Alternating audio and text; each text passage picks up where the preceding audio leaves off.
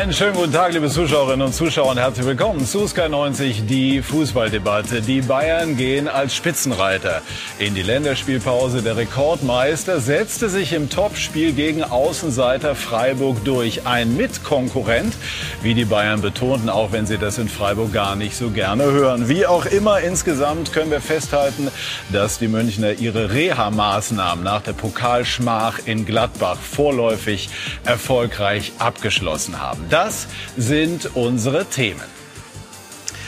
Kein Geniestreich. Der ewige Freiburger Trainer verlangte mit seinem Team den Bayern alles ab, fuhr aber letztlich mit leeren Händen nach Hause. Die große Erleichterung, Jesse Marsch war deutlich anzusehen, wie viel Druck auf ihn gelastet hatte. Ein Sieg ist Pflicht, hieß es vorher, Auftrag erledigt danach. Und die bittere BVB-Woche. Erst die unglückliche Niederlage gegen Ajax und auch in Leipzig ging lange nichts. Kapitän Marco Reus fand dazu klare Worte. Wir haben das Spiel gar nicht angenommen. Und an Deutlichkeit fehlte es unter der Woche auch nicht beim Thema DFB. Ex-Präsident Fritz Keller griff via Sportbild Interimspräsident Rainer Koch frontal an. Kostprobe, er hat den DFB zu einer Schlangengrube gemacht. Das gab es so auch noch nicht, wird uns auch beschäftigen, unter anderem mit dem Ehrenspielführer der deutschen Fußballnationalmannschaft, dem deutschen Rekordnationalspieler und Sky-Experten Lothar Matthäus, der gestern auch das Topspiel für uns in Leipzig begleitet hat und feststellte, der BVB hatte nicht die nötige Leidenschaft. Herzlich willkommen, lieber Lothar Morgen. und herzlich willkommen Michael Horeni, seit 1989 geschätzter Kollege bei der FAZ, Buchautor und auch Spezialist in Sachen DFB und er glaubt, es ist nicht zu erkennen, wie sich der größte Sportverband der Welt für die Zukunft rüsten möchte. Und Markus Babbel. Schönen guten Morgen. Europameister 96, unter anderem dreifacher deutscher Meister mit den Bayern. Und er glaubt, dass der Sportclub Freiburg gestern bewiesen hat, dass er durchaus eine Spitzenmannschaft ist. Bevor wir gleich über Leipzig gegen Dortmund sprechen, ein Wort dazu. Also die Leipziger, äh, die die Freiburger hören, ist ja nicht so gerne. Aber glauben Sie, dass sie in der Lage wären, sogar, wenn alles gut läuft, sich für die Königsklasse zu qualifizieren? Ja, wenn sie die gleiche Intensität aufrechterhalten können, wie sie es bis jetzt die ersten elf Spieltage geschafft haben, dann sind sie ein ernsthafter Konkurrent für viele andere Vereine, die da gerne hin müssten eigentlich von, der, von, der, äh, von den Möglichkeiten her. Und äh, ja, wenn sie das aufrechterhalten, sind sie ein Kandidat. Werden wir nachher ausführlich darüber sprechen. Zunächst über das, was wir gestern Lothar in Leipzig erlebt haben. Man hat gemerkt bei den Leipzigern, wie groß die Erleichterung nach diesem Sieg war. Äh, kann dieser Erfolg gestern die Saison drehen, die Wende bringen? Ja, vor allem auch, wie groß die Leidenschaft war und auch der Glaube an, an die eigene Stärke. Die haben sie auch gegen Paris zweimal gezeigt. Äh, sie haben teilweise in der Bundesliga gute Phasen gehabt, aber nicht über diese 90 Minuten, die sie gestern eben fast demonstriert haben. Dortmund hat sich natürlich auch irgendwie schon ergeben, ist gar nicht ins Spiel gekommen, war aber auch der Leidenschaft und der, der beeindruckenden Vorstellung der Leipziger geschuldet. Leipzig hat vieles, vieles richtig gemacht und wenn sie so spielen, oder wenn sie so von Anfang gespielt hätten, dann wäre sie wahrscheinlich zwischen Dortmund und äh, Bayern München in der Tabelle. Aber es hat natürlich gebraucht. Bei, bei Leipzig hat es ja nicht nur Umstellungen auf dem Platz gegeben und auf der Trainerbank, sondern im ganzen, im ganzen Bereich der medizinischen Abteilung. Und das muss ich natürlich finden. Und ich glaube, jetzt gibt es keine Ausreden mehr. Jetzt haben sie selbst die Latte sehr hochgelegt und daran werden sie in Zukunft gemessen. Lothar hat gestern Jesse Marsch, wie ich fand, eine sehr treffende Frage gestellt, nämlich sinngemäß, was war denn eigentlich anders gestern als so teilweise in den Wochen davor? Ja, ich denke, das ist, ähm, was eben angesprochen worden ist, es braucht seine Zeit. Wir sehen das ja auch bei anderen Vereinen. Wir sehen es in Wolfsburg. Ähm, wenn, wenn sich alles verändert, dann ähm, kann man nicht direkt dort ansetzen, wo man im letzten Jahr gestanden hat. Man hat es bei Borussia Mönchengladbach gesehen, man hat das auch bei Eintracht Frankfurt gesehen. Und das ist, glaube ich, ist ja auch so ein großer Vorteil jetzt gewesen von, ähm, von SC Freiburg. Ich meine, da ist so eine Kontinuität sowohl im Kader als auch bei der Trainerfrage. Mhm. Ich glaube, das ist gerade, was jetzt in dieser Phase der Saison enorm hilft. Die anderen Mannschaften müssen immer noch erst mal gucken, ob sie zusammenfinden. Und ich glaube, bei Leipzig muss man jetzt auch nochmal schauen, ob das jetzt alles so kontinuierlich durchgeht, wie das jetzt den Anschein hat, bin ich mir auch noch nicht ganz sicher. Also ähm, dazu braucht es noch ein paar Spiele und es braucht noch ein bisschen eine gewisse Bestätigung. Aber man hat natürlich gesehen, was die Mannschaft trotzdem noch für ein Potenzial hat und sie müsste eigentlich schon längst weiter oben stehen, keine Frage. Ja, große Frage habt ihr gestern auch diskutiert, die ist auch spannend. Mit welcher Idee wird jetzt Jesse Marsch das Ganze auch dauerhaft angehen? Ne? Also er ist ja insgesamt zurückgekehrt, mehr wieder zur ursprünglichen Leipzig-DNA, Gegenpressing, wahnsinnige Intensität, auch mit der Fragestellung, wie lange hält man das durch? Und auf der anderen Seite hat man unter Nagelsmann, hat die Mannschaft sich natürlich auch daran gewöhnt, fußballerische Akzente setzen zu können. Wie schätzen Sie das ein, Markus? Ja, das, äh, du kommst neu äh, zum Verein und es läuft nicht. Dann, dann ist es natürlich auch für einen Trainer wahnsinnig schwierig, äh, gewisse Dinge da noch zu forcieren, was man eigentlich selber machen will. Also er, was hat er gemacht? Er ist wieder ein Stück zurückgegangen, wieder ein bisschen ins, ins alte DNA hinein. Und, und das hat der Mannschaft gut getan. Die Leistungen waren ja davor schon auch nicht schlecht, aber wie es Lothar ja richtig gesagt haben, sie haben es nicht geschafft, über 90 Minuten sie aufrechtzuerhalten. Gestern war so ein Spiel wieder da, wo du sagst, das ist die Leipziger Mannschaft, wie man sie kennt. Die war, es war ja nicht nur Pressen und Dings, sondern die haben ja auch richtig gut Fußball gespielt. Und haben auch die Räume bekommen vom haben BVB. die Räume die bekommen. Natürlich ein Gegner, der nicht mhm. äh, an dem Tag äh, die maximale Leistung bringen konnte, aus welchen Gründen auch immer.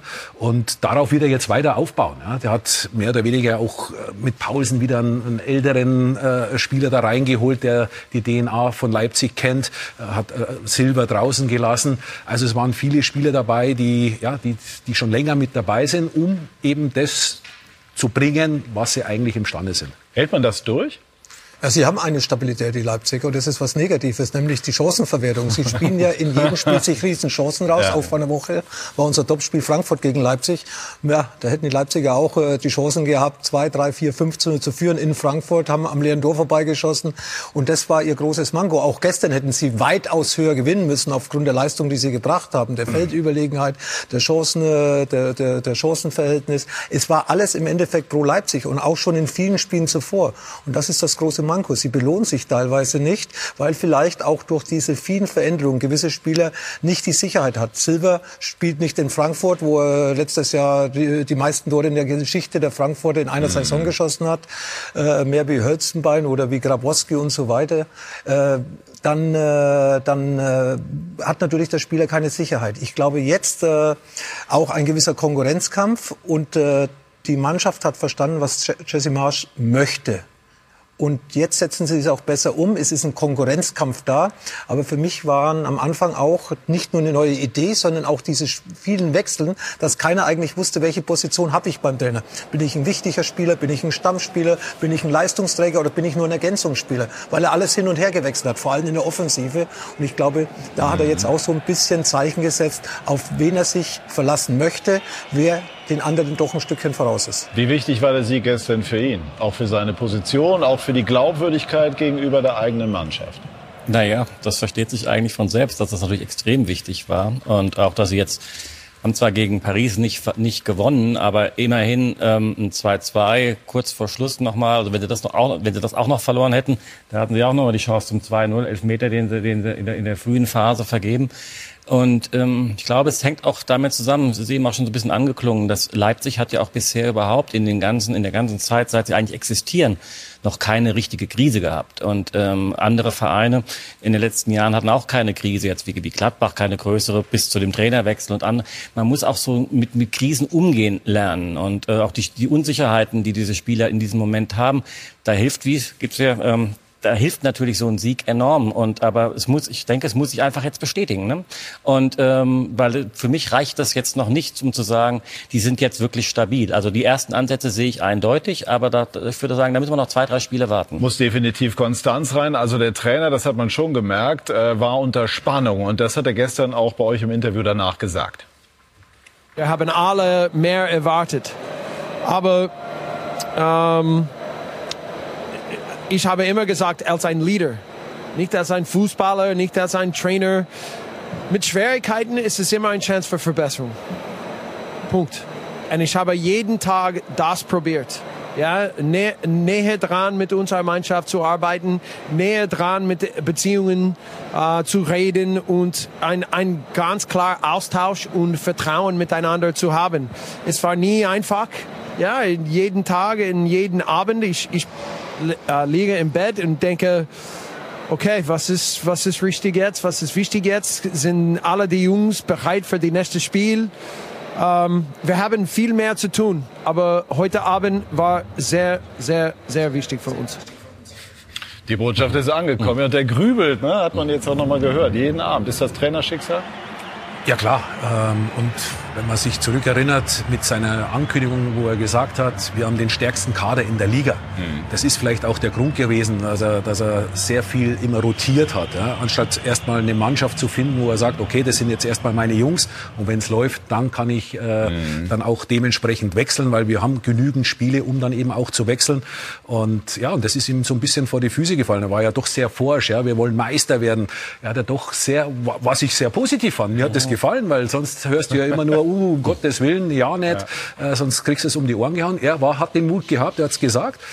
Und dann läuft's nicht. Ja? Und dann hast du natürlich erstmal ein Problem. Aber ich, die Qualität ist zu hoch, um da dauerhaft da im Mittelfeld rumzuturnen. Also die werden ihren Weg nach oben finden. Er hat gestern gesagt, Lothar, dass Nkunku einer der Profiteure oder der Profiteur seines Systems sei. Wir können ja mal auf äh, das wunderbare Tor auch schauen, was Nkunku gemacht hat. Sehen Sie das inhaltlich auch so? Oder ist Nkunku einfach als Nkunku so stark, ja. dass er unter jedem Trainer so auffällig spielen würde? Nee, weil die Voraussetzungen für seine Chancen sind erstmal die Balleroberung. Die schnellen Balleroberungen, wo der mhm. Gegner nicht organisiert ist. Dadurch hat Nkunku natürlich gewisse Plätze, auch äh, hier, äh, wo er dann eben angespielt wird. Guter Laufweg, zeigt an, wo er den Ball hinhaben will. Ball kommt ideal und dann macht er das natürlich hervorragend, geht am Torhüter vorbei, schiebt ein. Fünf Minuten vorher hat er schon eine Riesenchance vergeben.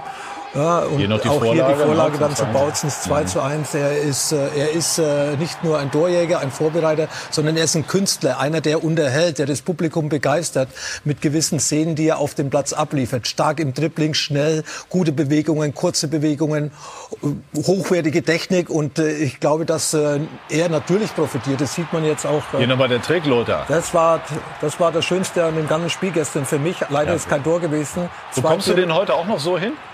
Äh, das konnte ich früher nicht und kann es heute auch nicht. Aber, aber er, das ist schon hohe Kunst. Eins, zwei. Und dann wartet er, weiß genau, wo die Lücke ist, zieht noch mal ab. Ja. Ja, und dann geht er leider nicht rein. Aber das will doch das Publikum sehen. Und deswegen, Absolut. wie gesagt, in Kunku, einer, den die Bundesliga braucht, ja, um die, die Leute, die die Bundesliga zugucken, auch zu begeistern. Das war so ein bisschen Okocha 2.0. Stimmt, ja. Nur, nur, dass er leider nicht drin war. Ähm, Okocha in den 90ern damals gegen Olli Kahn, gegen Olli Kahn, beim KSC genau. war, wenn ich ja, richtig im Kopf habe. Genau so ne? war das ja. damals. Und ähm, ich, also ich glaube auch, dass Nkunku, glaube ich, ein Spieler ist, der in jedem System großartig zurechtkommen kann. Vielleicht profitiert er jetzt hiervon noch ein bisschen mehr, kann gut mhm. sein. Aber eine spannende Frage, finde ich, ist, äh, was mit Silva ist in diesem System jetzt. Ist das überhaupt so sein System, das dann gespielt wird? Ob er überhaupt diese Rolle spielen kann, die er in den mhm. Frankfurt hat ja ein gutes Jahr gehabt. Davor war das ja auch eine, eine schwierige Situation. Da muss man mal gucken, denke ich, ob auch so ein Spieler, der in, in dieser Position spielt, ob der ähm, Jetzt gestern war es ja eher das alte Leipzig. Und äh, er ist ja eher so ein Spieler, der nicht für das alte Leipzig gekommen ist, sondern eher für das, für das neuere Leipzig. Und da bin ich mal gespannt, ob man da den Weg findet, dass er seine Qualitäten, die er unzweifelhaft hat, dann auch wirklich so zur Geltung bringen kann. Muss ihm halt eben die Zeit geben. In Kuku, wir reden gerade, spielt eine fantastische Saison bis jetzt, ja, aber hat auch Anlaufzeit gebraucht. Es war ja nicht immer, auch in den letzten ein, zwei Jahre so, mhm. dass er, dass er über einen längeren Zeitraum äh, brilliert hätte. Man hat das Potenzial gesehen, man hat das Talent gesehen, man hat in den einen oder anderen Spiel, wo er seinen Stempel aufgedrückt hat. Aber diese Kontinuität, wie er es jetzt gerade abliefert, hat er nicht äh, äh hinbekommen. Also muss auch Silva die Chance geben und die Zeit geben, sich an dieses sehr intensive Spiel auch zu gewöhnen. Das muss er dann wollen. Das ne? muss es wollen, ganz klar. Und wenn er, wenn er ein guter ist, dann lässt er sich drauf ein. Wenn er, wenn er natürlich sagt, okay, ich bin ein Star, ich, ich mache diese Drecksarbeit nicht, dann wird's schwer. Ja, man darf eins nicht vergessen. Man denkt ja immer Bautzen oder Silva im Zentrum. Bautzen hat gestern auf der rechten Seite gespielt. In Kunku war im Zentrum. Da fühlt er sich auch wohler. Statistisch hält er sich 80 Prozent im Zentrum auf. Er ist kein Flügelspieler. Er braucht die, die Läufe in die Tiefe. Und gestern hat natürlich Jesse Marsch schon auf Bautzen außen gesetzt im Gegenpressing und in Kunkus Schnelligkeit und Trippelstärke gegen die großgewachsenen zentralen Spieler von äh, Borussia Dortmund. Es war ein kluger Schachzug vom Trainer, dass er da nicht Bautz im Zentrum gelassen hat und den Kungo auf der rechten Seite, mhm. sondern dass er die gewechselt hat, um eben da auch die Dortmunder ja, zu weil verlieren. der gefährlichste im Aufbauspiel ist natürlich Mats Hummels. Der spielt halt eben diese halblinke Position in der Dreierkette und dadurch mit Paulsen kriegt er natürlich permanent Feuer, weil Paulsen hat natürlich eine brutale Waffe, das ist sein Einsatz. Und dadurch ist, ist das Aufbauspiel von Dortmund natürlich überhaupt, überhaupt nicht stattgefunden. Sie mussten wahnsinnig viele lange Bälle schlagen. Das heißt, Sie glauben, dass, dass Leipzig äh, tatsächlich darauf spekuliert hat, Hummels immer wieder aggressiv anzulaufen? Ja, definitiv. Der aber doch eigentlich Das als jemand der- gilt, der, der, der sensationell gut aufbauen kann. Absolut. Nur wenn du permanent äh, einen, einen Spieler auf deinen Füßen hast, dann wird es schwer, ein Aufbauspiel stattfinden zu lassen. Ganz klare taktische Maßnahme vom Trainer. Hundertprozentig. Und hat richtig gut funktioniert, kann man gar nicht anders sagen. Nkunku äh, ist jetzt dabei, sich Richtung Weltklasse zu entwickeln. Wie lange können die Leipziger ihn halten? Und spielt nicht einmal in der französischen Nationalmannschaft, ist nicht nominiert. Hat jetzt zwölf Pflichtspieltore, vier, vier Vorlagen gegeben in dieser Saison, sowohl in nationalen als auch internationalen Wettbewerben. Und wir haben ja über seine Qualität gesprochen, die, die, die, die beweist er auch Woche für Woche. Natürlich äh, werden auch international große Vereine, größere Vereine wie RB Leipzig auf ihn aufmerksam. Und das ist halt eben dann das Problem, das Dortmund hat, das Leipzig hat, dass wenn die Spieler dann solche Leistungen bringen, dass sie sich so interessant machen, dass Leipzig ab und zu gar nicht, oder Dortmund auch, äh, hat man auch in der Vergangenheit gesehen, nicht mehr Nein sagen können, weil vielleicht auch der, ich weiß jetzt die Vertragsgestaltung nicht, weil häufig dann eben auch der Spieler das Handel in der Hand hat mit einer festgeschriebenen Ablösesumme. Wie bei Haaland zum Beispiel. Ja. Gefahr besteht immer. Also das ist ja, Lothar hat es ja eindeutig beschrieben, sehen wir ja auch immer wieder, ne, dass diese Bayern können ihre Spiele halten, meistens zumindest oder fast alle. Bei allen anderen, selbst Dortmund, selbst Leipzig, ist es unheimlich schwer, wenn die auf sich aufmerksam machen, wenn da ein Ruf aus England kommt, wenn äh, ähm, ja oder umgekehrt, wenn auf ein Ruf von Bayern kommt in Richtung Leipzig, äh, hat man in dieser Saison auch gesehen. Ähm, wobei es in diesem Fall im Mittelfeld sicher nicht die große Notwendigkeit vielleicht für, für die Bayern an dieser Position gibt, weiß ich nicht genau, aber ähm, dass ähm, es gut wäre, wenn diese Spieler länger bleiben, ist ja keine Frage für die Bundesliga. Vertrag bis 24, Berater Zahavi. Das lassen wir jetzt mal, das lassen wir jetzt mal so stehen. Das verspricht also als aber, Thema ganz aber, spannend so, aber so ein Jahr, würde ich sagen, kann man sich den noch gut, und ich glaube, er sich selbst das sich auch ganz Das kann gut man der vorstellen. Bundesliga das kann nur man immer noch wünschen. gut vorstellen. RB Leipzig nur wünschen. Er ist eine Ja. absolute Attraktion. Ich fand auch bei Ja. dem Tor, also wie er den Ball dann so mitnimmt, die Körperbeherrschung hat am Torhüter dann vorbeizukommen, da passte alles. Also das ist schon, und, und der Pass vorher war natürlich auch à la Bonheur. Einmal noch abschließend zu Leipzig. Äh, Ich will nicht sagen, der Gegenentwurf ist Paulsen, aber er ist ein anderer Typ. Aber äh, geht so Führungsspieler, wie er das auch auf dem Platz äh, versucht äh, anzubieten? Ja, Paulsen ist ein Mentalitätsspieler und hat vor allem große Anerkennung in der, in, der, in der Kabine. Er ist ja seit sechs, sieben Jahren dabei, dritte Liga, zweite Liga, erste Liga, hat die Erfolgsgeschichte mitgeschrieben, ist ein äh, positiv denkender Spieler, äh, bringt diese positive Energie auch auf die Mannschaft und deswegen ist er für mich aus dieser Mannschaft nicht wegzudenken. Aber nicht nur nach dem gestrigen Spiel, sondern ich bin schon seit, ja, ich würde fast sagen, seit Jahren ein Fan von ihm, weil ich weiß, gegen den möchte ich nicht unbedingt spielen. Das wollte ich gerade sagen. Ja. Der tut richtig weh. Der Also tut das weh, ist so ein der macht dich, Spieler. was Markus ja. gesagt hat mit Hummels, ja. Und ich hatte ja selber, oder wir haben ja auch in ähnlichen Positionen wie Hummels gespielt. Wenn da einer auf dich zugegangen ist, dann warst du auf einmal irritiert. Das hat es früher nicht gegeben. Wir haben mal gegen Norwich City gespielt im Olympiastadion. Auf einmal greifen die uns vorne an. Uns Bayern greifen die vorne an. Ja? Auf einmal waren wir da gestanden. Ich glaube, wir haben sogar 1 zu 0 verloren zu Hause, weil es überraschend war für uns, so attackiert zu werden, weil wir das nicht gewohnt waren aus der Bundesliga. Und deswegen weiß ich, so ein Paulsen tut jeden Abwehrspieler unwahrscheinlich weh und irritiert ihn. Und so, deswegen war auch die Fehlpassquote gestern der Dortmunder so hoch wie noch nie zuvor in dieser Saison. Und nicht nur von Hummels, sondern vom generellen Aufbauspiel in, in der Dortmunder Mannschaft. Ja, ich bin ja auch Fan von, von, von Paulsen in dieser ganzen Art und Weise. Und ich denke auch für, für Leipzig ist er jetzt auch nochmal besonders, also wenn man das überhaupt sagen kann, ähm, seit Sabitzer weg ist, ist es noch mal jemand, der diese Mentalität eben schon seit Jahren verkörpert und auf den Platz bringen kann, mehr als jeder andere. Mhm. Also Sabitzer hat das auch immer gezeigt und er war ja auch ein Spieler, der die Mannschaft mitgerissen hat mit seiner Art und Weise, wie er spielt. Und ähm, jetzt guckt da, glaube ich, gucken schon noch mehr auch innerhalb der Mannschaft auf, auf, auf Spieler wie Paulsen in solchen Momenten.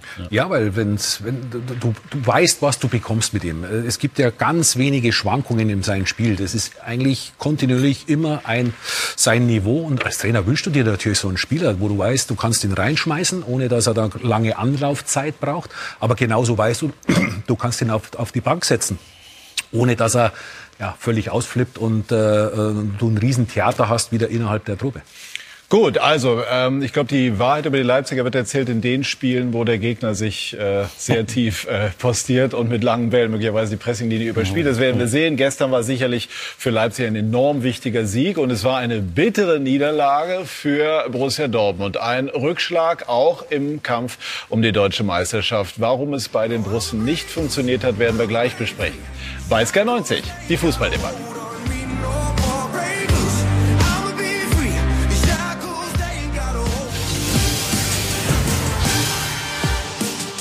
Wir sind zurück bei SK90, die Fußballdebatte und sind ganz tief ins Archiv gestiegen. Eine Lieblingsformulierung im deutschen Fernsehen. 1 zu 2, Lothar, im UEFA Cup 93 gegen Norwich City. Das gab's damals auch. Markus war verletzt. Nein, ich war noch gar nicht da. Achso, also, ich dachte, warst beim HSV zu der Zeit. Und Rückspiel dann, dann raus. Und bei, bei Norwich übrigens Daniel Farke jetzt aktuell als Trainer, trotz seines Sieges, glaube ich, ähm, entlassen worden. Um äh, mal den Ton zu setzen für das, was wir jetzt beim BVB ähm, besprechen, hören wir mal in das, was Yusuf Paulsen, den wir ja eben sehr gelobt haben, nach dem Spiel zum BVB gesagt hat.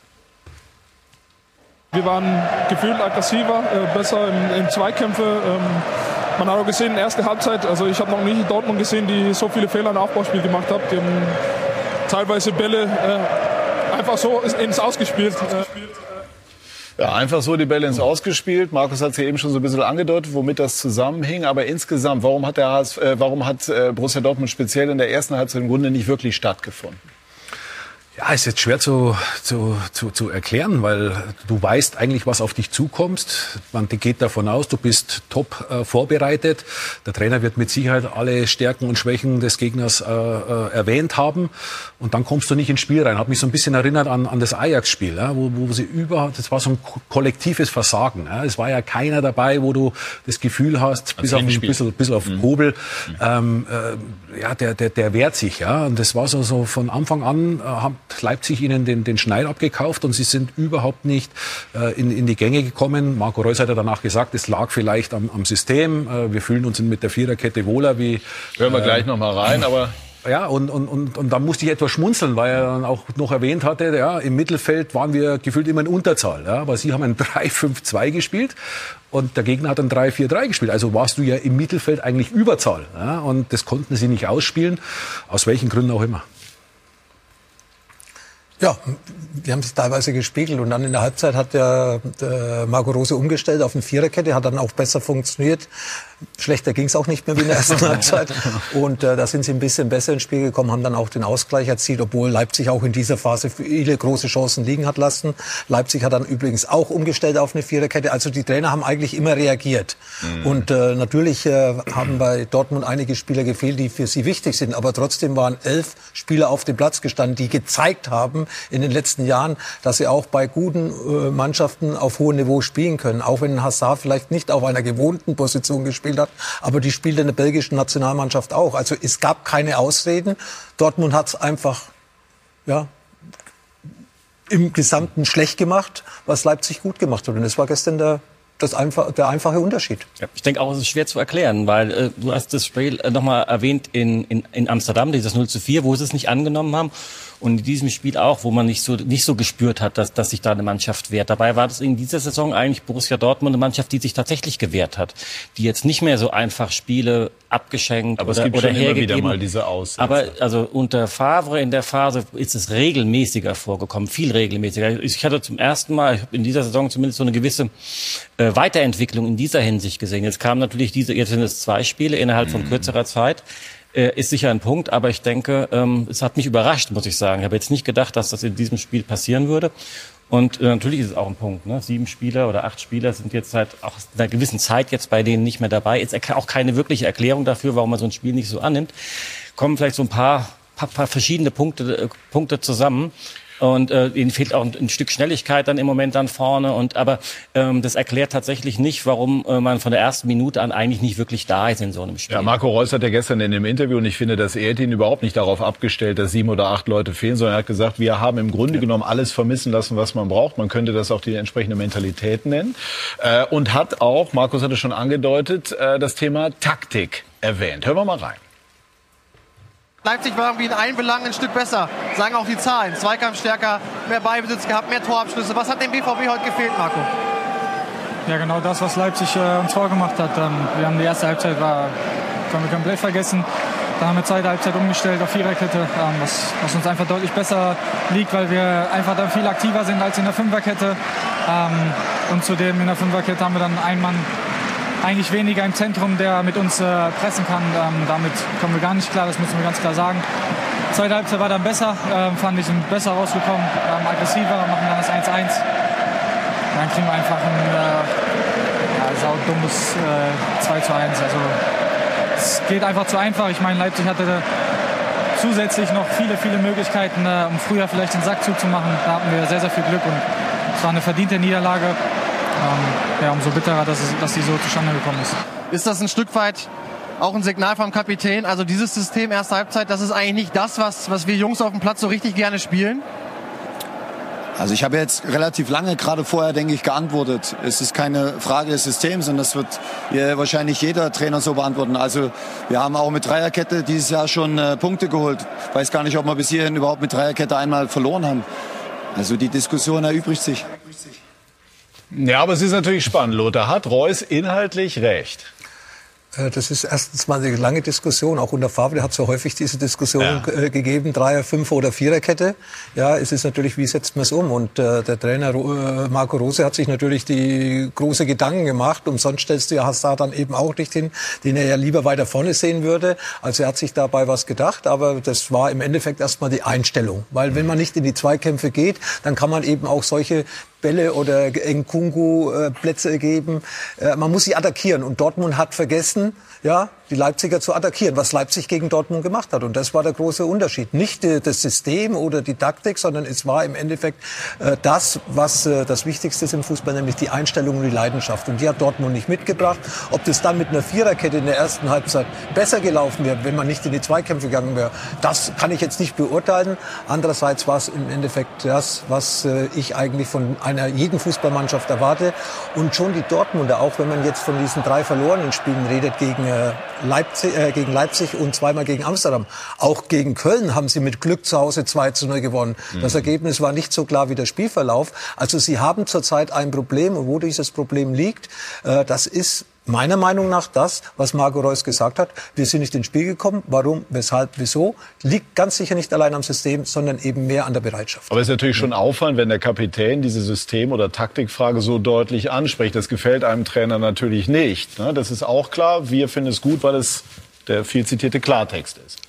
Also ich, ich teile es auch, dass es immer an der Art und Weise liegt, wie man eine Dreier- bzw. Viererkette interpretiert und dann auch spielt. Und ich glaube, er hat auch im Nebensatz gesagt, ähm, dass es in der, dass sie zu passiv waren in der mit, mit dieser mit dieser Dreier- bzw. Fünferkette und dass dadurch, ähm, wenn man sagen eine andere Grundposition dann vielleicht hat, dass man sagen im, im, im Zentrum dann stärker besetzt ist und aber dass es vor allen Dingen eben auch daran lag, wie die Dreierkette in der ersten Halbzeit gespielt worden ist, nämlich eben nicht mit dieser Leidenschaft, mit dem Anlaufen, mit, den, mit der mhm. Konzentration, die notwendig gewesen wäre. Ähm, und diese Dreier-, Dreier und Viererketten-Diskussion tatsächlich, ja, die gibt's ja nun in Dortmund nun tatsächlich schon länger. Und da hat es bisher auch noch nicht keine überzeugende Lösung gegeben, dass man sagt, nun, diese, diese Formation passt zur Mannschaft eindeutig besser. Aber ich denke, dass die Dreierkette im Grunde äh, in der letzten Zeit sich dort eigentlich bewährt hat. Das war mein Eindruck da sieht man einfach, dass er ein Spieler ist. Der denkt, der denkt nur für sich und nicht über den Tellerrand hinaus. Weil Marco Rose macht sich Gedanken. Er will die besten Spieler auf den Platz bekommen. Jetzt fehlt dir aber Guerrero links hinten, Nico Schulz links hinten, äh, Wolf links hinten. Also was, wie kann ich dieses Problem lösen, wenn wir drei gestandene äh, Linksverteidiger da wegbrechen? Also erinnere ich mich, wie Lothar richtig gesagt hat in der belgischen Nationalmannschaft in der Dreierkette die linke Seite begleitet. Also das war, glaube ich, mit die Grundidee. Mhm. Die besten Spieler auf den Platz zu bekommen, aber dafür muss ich eben Hazard eben auf die linke Seite stellen, schaffen Überzahlspiel in, in der Mitte, weil ich eben dann mit zwei, mit zwei Stürmern, mit Marleen und, und äh, Reus dort spiele und habe mit Witzel, Bellingham und wer war noch? Brandt. Brandt. Brandt, mhm. genau, ähm, habe ich die, die, Überzahl im Mittelfeld. Mhm. Ja, und das war, glaube ich, die, die, ja, die, die Denkweise von, von Marco Rose. Und wenn du es dann eben nicht annimmst, dann kannst du, wie der Lothar richtig gesagt hat, wenn mich hätte jetzt interessiert im Nachhinein, wie hätten sie mit der Viererkette gespielt? Ja. Ich glaube, so blutleer, wie sie ins Spiel reingegangen sind, wäre es egal gewesen. Auf der anderen Seite ist Reus ja schon jemand, der fürs Große und Ganze auch Verantwortung übernimmt. Man hat ihm ja oft vorgeworfen, dass er so sich gar nicht immer äußere, aber er, er ist ja als Kapitän schon jemand, der sich auch zuständig fühlt. Ich kann mir auch nicht vorstellen, dass Rose äh, sich nicht mit ihm immer wieder mal austauscht. Ist er wirklich dann nur einer nach Ihrer Wahrnehmung, der da auf, auf seine, seine eigene Sichtweise entwickelt? Also wenn ich jetzt Marco Rose gewesen wäre, hätte ich mir Marco Reus geschnappt, hätte ihm erklärt, warum und weshalb wir das so machen. Und dann glaube ich nicht, dass dieses Interview äh, vonstatten gegangen wäre, weil er hätte mit Sicherheit gesagt, oh, das ist eine super Idee, ähm, so machen wir's. Ja? Also ich glaube nicht, dass sie miteinander kommuniziert. Jetzt kann man darüber diskutieren, muss der Trainer mit dem Kapitän darüber sprechen, ähm, weiß ich nicht. Ähm, aber sie haben es nicht angenommen. Es ist richtig, die Besprechungen oder die Absprachen zwischen Trainer und den äh, Kapitän oder den, äh, den, äh, den, den Spielern, die eben in der Verantwortung stehen, die Älteren, die Erfahrenen. Das habe ich schon in der Vergangenheit häufig miterlebt, vor allem bei Franz Beckenbauer, dass er die Spieler mit einbezogen hat in seine Ideen. Und dann warst du natürlich auch als Spieler mit in der Verantwortung gestanden. Was klar. gespielt wird, ist doch ganz klar. Also ich würde auch immer wieder diese, diese, diese Spieler, die für mich die, die Führungsspieler sind, mit einbeziehen in meinen Überlegungen und würde mir zumindest anhören, was ein Marco Reus oder ein Matsume zu sagen hätte. Glauben Sie denn, dass Rose das vorher gemacht hat oder nicht? Also ich könnte es mir vorstellen, also ich stelle es mir vor, dass Marco Rose schon mit seinen Spielern spricht, äh, was er vor, äh, welche Idee er hat und dann äh, würde er auch anhören, was die Spieler im Endeffekt antworten würden. Vielleicht ist ja auch in der Pause darüber diskutiert worden. Es war schon auffallend, dass äh, Reus das so geäußert hat und er hat auch noch weitere spannende Dinge gesagt. Ja, ganz ehrlich, mir ist das doch scheißegal, muss ich wirklich sagen. Also mich juckt, mich juckt das gar nicht jetzt. Ähm, mich regt es einfach viel mehr auf, dass wir das Spiel verloren haben. Wir wussten vorher, dass, es, äh, dass Leipzig noch, noch aggressiver ist als unter, unter ihren Ex-Trainer. Und wir haben es gar nicht angenommen und das ähm, ärgert mich am meisten. Und ähm, über die Art und Weise. Marco, da möchte ich nachfragen, weil wenn Sie sagen, wir haben es gar nicht angenommen, das verstehe ich nicht. Gut, es geht ja um so viel. Wie kann man denn sagen, wir haben es nicht angenommen? Ja, sie waren einfach äh, aggressiver. Eine, eine Mannschaft ist halt aggressiver als die andere. Und ähm, wir haben es einfach nicht geschafft, ähm, auf Augenhöhe zu sein in der Aggressivität, in der, in der Bereitschaft, in der, in der Spieleröffnung. Ähm, das war einfach zu, zu langsam. Wir haben uns zu wenig angeboten, was in der zweiten Halbzeit besser äh, geworden ist, ähm, aufgrund der Umstellung. Ähm, aber im Gesamten war das zu wenig. Ähm, ja, am Ende sind uns einfach die Kölner auch ausgegangen nach den letzten Wochen. Ähm, aber ja, ist bitter. Ja, also es zieht sich ja irgendwie dann doch durch beim BVB über die letzten Jahre. Immer wieder mal haben wir diese Diskussion. Verlässt sich die Mannschaft dann doch zu sehr auf ihr unbestritten großes, großes Talent und fehlte sie an Widerstandsfähigkeit in Spielen wie gestern? Also ich hätte es in dieser Saison gesagt, ja, also da, da kann man nicht widersprechen, dass es gestern gefehlt hat. Das ist so. Ähm, im Spiel, selbst wo wir jetzt gegen Ajax verloren haben, mit, mit zehn Mann in Unterzahl, das Tor gemacht, es waren elf Meter, okay, aber da, auch da hat man gemerkt, dass die Mannschaft bereit ist, auch mit vielen Verletzten, ohne Haaland plus Co., die gefehlt haben, dieses Spiel anzunehmen und haben es auch über weite Strecken, natürlich waren sie sehr stark in der Defensive, aber die haben es angenommen und die waren äh, widerstandsfähig. Also ich finde, dass Dortmund in der letzten Zeit widerstandsfähiger geworden ist, dass da noch Luft nach oben ist. D'accord. Aber auf der anderen Seite könnte man ja das Interview auch so interpretieren, dass es so eine Art Weckruf ist, weil, weil, weil Reus merkt, also so geht es nicht. Wir, immer wieder sind solche Spiele dabei, die dann eben gerade in einem Fernduell mit den Bayern natürlich enorm wehtun. Ja, in dieser Saison haben sie auch, was die Punktzahl angeht, eigentlich sehr, sehr gut abgeschnitten bis zu diesem Spiel. Mhm. Also es gibt, glaube ich, wenig Spielzeiten, in denen sie zu diesem Zeitpunkt der Saison mehr Punkte hatten als, äh, als, als in dieser Saison. Eigentlich waren die Ergebnisse zum Teil mitunter sogar besser als die Leistungen. Und ähm, trotzdem hat es diesen ja, äh, vor allen Dingen in, in Amsterdam und jetzt dieses Spiel in Leipzig. Die Heimspiele sind ja nochmal eine andere, andere Nummer von, von Dortmund in, in diesem Jahr. Hat es diese Einbrüche oder diese, diese Rückschläge gegeben? Und auch da, wie gesagt, ich bin da ähnlich wie bei, bei, bei Leipzig. Da muss man mal schauen, ob die Mannschaft jetzt tatsächlich, wie man so schön sagt, ähm, diesen Schalter umlegen kann in den Auswärtsspielen und dort einfach auch eine Widerstandskraft zeigt, die sie in den Heimspielen zumindest immer gezeigt haben. Da sieht man natürlich auch, dass ihnen Haaland so, so fehlt, weil sie einfach äh, nicht die Option haben, die sie gestern vielleicht gebraucht hätten, mit langen Bällen äh, nach vorne zu spielen, wo dann vorne einer ist, der die Bälle entweder verlängert, verarbeitet, prallen lässt, etc. etc. Da sieht man eben auch, dass dann vielleicht nicht der Plan B da war, nicht gegen eine gleichwertige Mannschaft wie mhm. Leipzig. Und wenn man äh, Guardiola anguckt, den, äh, den Bassgeber zum 1 zu 0, der ist gar nicht attackiert worden an der Mittellinie. Da hat Brandt zugeschaut, da haben zwei andere noch zugeschaut und er konnte den Ball zu den Kunku spielen. Und das ist eben das, was mir gefehlt hat. Und das ist dann keine Systemfrage. Mhm. Fehlt äh, Haaland auch als emotionaler Leader? Absolut, wenn man so einen in der Mannschaft hat, da weiß da vorne, da bewegt sich was, da tut sich was, aber der reißt uns auch mit und nicht nur die Mannschaft, der reißt auch das ganze Publikum mit. Also natürlich ist er nicht nur äh, ein, ein sensationeller Spieler, sondern eben auch ein Motivator, der die Mannschaft positiv äh, im Endeffekt mitnimmt. Ja, und jetzt äh, lange fehlt, ne? Vermutlich, also so wie man hört, also das äh, Spiel gegen die Bayern am 4.12. eher nicht hinbekommen wird. Man muss immer vorsichtig sein, aber es klingt eher so, als wäre er dann nicht dabei. Ja, macht sich das Fehlen von ihm jetzt im Laufe der Zeit immer schmerzlicher bemerkbar?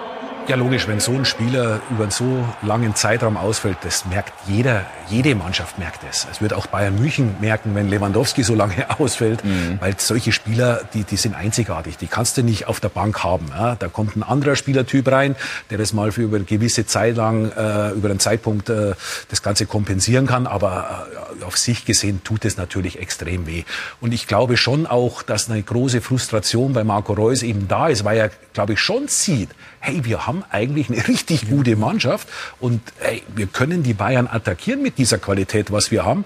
Und dann kriegst du da so ein, so, so so ein blutleeres Spiel auf dem Platz und das tut natürlich dann auch weh. Deswegen glaube ich, darf man nicht jedes Wort auf die Goldwaage Absolut. legen, ähm, weil sie eben schon auch bewiesen hat, wie Lothar ja richtig gesagt hat, es war ja nicht alles super bis jetzt, aber sie haben die Spiele für sich entschieden. Also das war ja, da hat man gesagt, oh, da ist eine neue Mentalität da, jetzt gewinnen sie auch Spiele, die, ja, wo sie nicht so brillieren und trotzdem äh, gehen sie als Sieger vom Platz. Deswegen muss man jetzt mal das Ganze abwarten, wie sie in, nach der Länderspielpause wieder rauskommen, wer kommt zurück. Und dann bin ich gespannt, was sie da wieder aufs Parkett bekommen. Gut, viele Rückschläge können, dürfen sie sich nicht leisten, wenn sie ganz oben eingreifen wollen. Ähm, und das, was Reus gesagt hat, war ja erstmal nur ehrlich. Das ist ja eigentlich das, was man sich dann auch als Reporter immer wünscht. Ähm, was muss jetzt in der Mannschaft passieren? Muss da jetzt irgendwie auch ein Prozess mal äh, gestartet werden, der, der dann das Ziel hat, diese Dinge dann wirklich mal konstant zu ändern? und abzustellen. Also diese, diese laxe Herangehensweise beispielsweise in der ersten Halbzeit. Ja, das wird mit Sicherheit ein Punkt sein, wenn sie wieder alle zurück sind, äh, dass das angesprochen wird. Das, äh, aber da bin ich der Meinung, da muss nicht immer der Trainer mit dabei sein, sondern da muss auch mal der eigene Anspruch sein, hey, wir spielen für Borussia Dortmund, wir sind ein Verein, der um Titel spielen will. Mit so einer Leistung werden wir es nicht schaffen, also müssen wir alle noch mal die Sinne noch einen Tick mehr schärfen, noch zwei, drei Prozent drauflegen auf das, was wir, was wir eh versuchen auf den Platz zu bekommen. Dann kriegen sie das auch hin, weil nochmal, Lothar hat es ja richtig gesagt, das ist ja, das ist ja selbst gestern, das war ja von den Namen her eine bockstarke Truppe. Ja, und wenn du dann so unter die Räder kommst, das tut natürlich extrem weh. Und dadurch war wahrscheinlich auch Marco Reus so enttäuscht, weil er sieht ja auch, was da neben sich da rumläuft. Das sind ja keine Bratwürste, sondern das sind ja richtig gute Kicker. Und sie schaffen es nicht, von der Mentalität, von der, von der Aggressivität, dem Spiel Paroli zu bieten. Lothar, wie groß ist die Titelchance von Borussia Dortmund in dieser Saison? Sie sind ganz sicher nicht der Favorit von Anfang an auf die Meisterschaft gewesen. Es ist hier in Deutschland einfach immer der FC Bayern. Und wenn man sieht, wie qualitativ der FC Bayern bestückt ist mit seinen Spielern, auch jetzt in der Breite ein bisschen mehr geworden, sind ja, war am Anfang eine Diskussion, dann ist Dortmund äh, eigentlich die Mannschaft mit Leipzig, die zwar Bayern jagen könnte, aber im Endeffekt wird es nicht lang, eben aus gewissen Gründen, die wir heute in den letzten 15 Minuten hier diskutieren. Ich glaube, sie haben eine riesige Titelchance, aber im Pokal. sehr, sehr gut. So, die ist nicht kleiner geworden, dadurch, dass die Bayern da einen Systemabsturz hatten in Mönchengladbach. Aber das haben die Bayern bis hierher bravourös repariert, muss man sagen. Ganz wieder gut machen kann man es nicht. Im Pokal ist man raus, aber sie haben danach äh, gewonnen. Das haben sie auch gestern gemacht im Spitzenspiel gegen Freiburg. Darüber sprechen wir gleich. Bei SK90 die Fußballdebatte.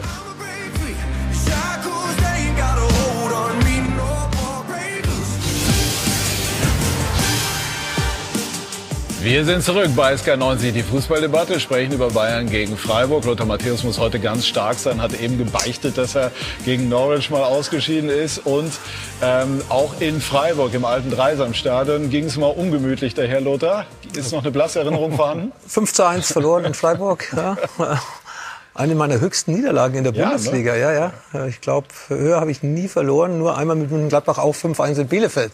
Also auch diese Zeiten oder dieses Spiel habe ich mitgemacht. Nicht so gerne in Erinnerung, aber gehört dazu. Absolut, war sehr atmosphärisch äh, früher in Freiburg. Gestern war ja das Spiel hier in München in der Allianz Arena und es war das Spiel, Jürgen Müller, erster gegen den noch ungeschlagenen Dritten. Vor Anpfiff freuten sich alle auf ein Spitzenspiel, auch wenn der Gegner Freiburg hieß.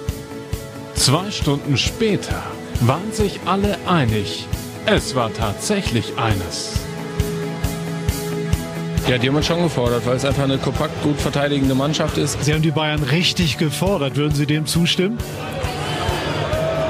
Im Rahmen unserer Möglichkeiten, ja. Diese Möglichkeiten hätten vielleicht auch für mehr gereicht, wenn Höhler nach elf Minuten die Führung erzielt hätte. Das hätte uns noch mal mehr gepusht und ähm, ja, wie es dann gelaufen wäre, ist schwierig zu sagen, aber einen Vorteil hätte es auf jeden Fall gehabt. So dürften die Bayern zeigen, weshalb sie in Sachen Offensive derzeit das Maß aller Dinge sind. Goretzkas Führung noch vor der Pause fiel fast schon zwangsläufig. Haben wir heute schon gesehen, dass wir ja, viel Torgefahr ausgestrahlt haben. Am Ende zwei Tore, das äh, war heute ausreichend, Gott sei Dank. Aber ich glaube, es wäre mehr drin gewesen. Fast vier Tore schießen die Bayern im Schnitt in der Liga. Dass es gestern nur zwei waren, hatte auch mit dem Gegner zu tun, der nach wie vor die beste Defensive der Liga stellt. Das war natürlich der maximale Prüfstein. Ähm, ich glaube, wir haben gesehen, wir können da ein Stück weit mithalten. Ähm, und ich glaube, darauf lässt sich aufbauen und ähm, es gibt ja noch ein Rückspiel. Dieses Grinsen durften sie sich leisten. Wäre der Anschlusstreffer nicht erst in der Nachspielzeit gefallen, sie hätten die Bayern wohl noch in Bedrängnis gebracht. Denn hinten haben die Münchner nach wie vor eine Baustelle. Aber sie haben zum Glück ja auch Manuel Neuer. Wenn man auf den Platz geht und ihn vorne weggehen sieht, dann ist es einfach was ganz Besonderes. Du hast hundertprozentiges Vertrauen, dass er einfach da ist und ähm, das gibt uns natürlich total viel Kraft. Ja, er ist ja als Bochumer Nachbar von mir, deshalb äh, kann schon mal sein, dass er positiv über mich spricht, aber ähm, ich glaube, ich habe auch ein gutes Gefühl, wenn ich mit dem Leon am Platz stehe. Nicht alles lief an diesem Nachmittag so harmonisch. Der Fanprotest gegen die Katar-Partnerschaften war nicht zu übersehen. Der Club versucht, die Dinge im Dialog zu besprechen, äh, Dinge im Dialog zu beeinflussen. Und ähm, ja, nicht durch Ausgrenzung oder Wegschauen, sondern ich glaube, dass wir da schon ein bisschen was bewegt haben. Sportlich gestaltet sich vieles einfacher. Bayern hat Freiburg erstmal abgeschüttelt, aber noch nicht abgeschrieben. Wir haben bisher noch eine sehr gute Saison gespielt und äh, die gilt es im Auge zu behalten. Spitzenspiel gewonnen, dazu Patz Dortmund. Dieser Samstag war ein guter für die Bayern. Im Moment spielen wir einen hervorragenden Fußball.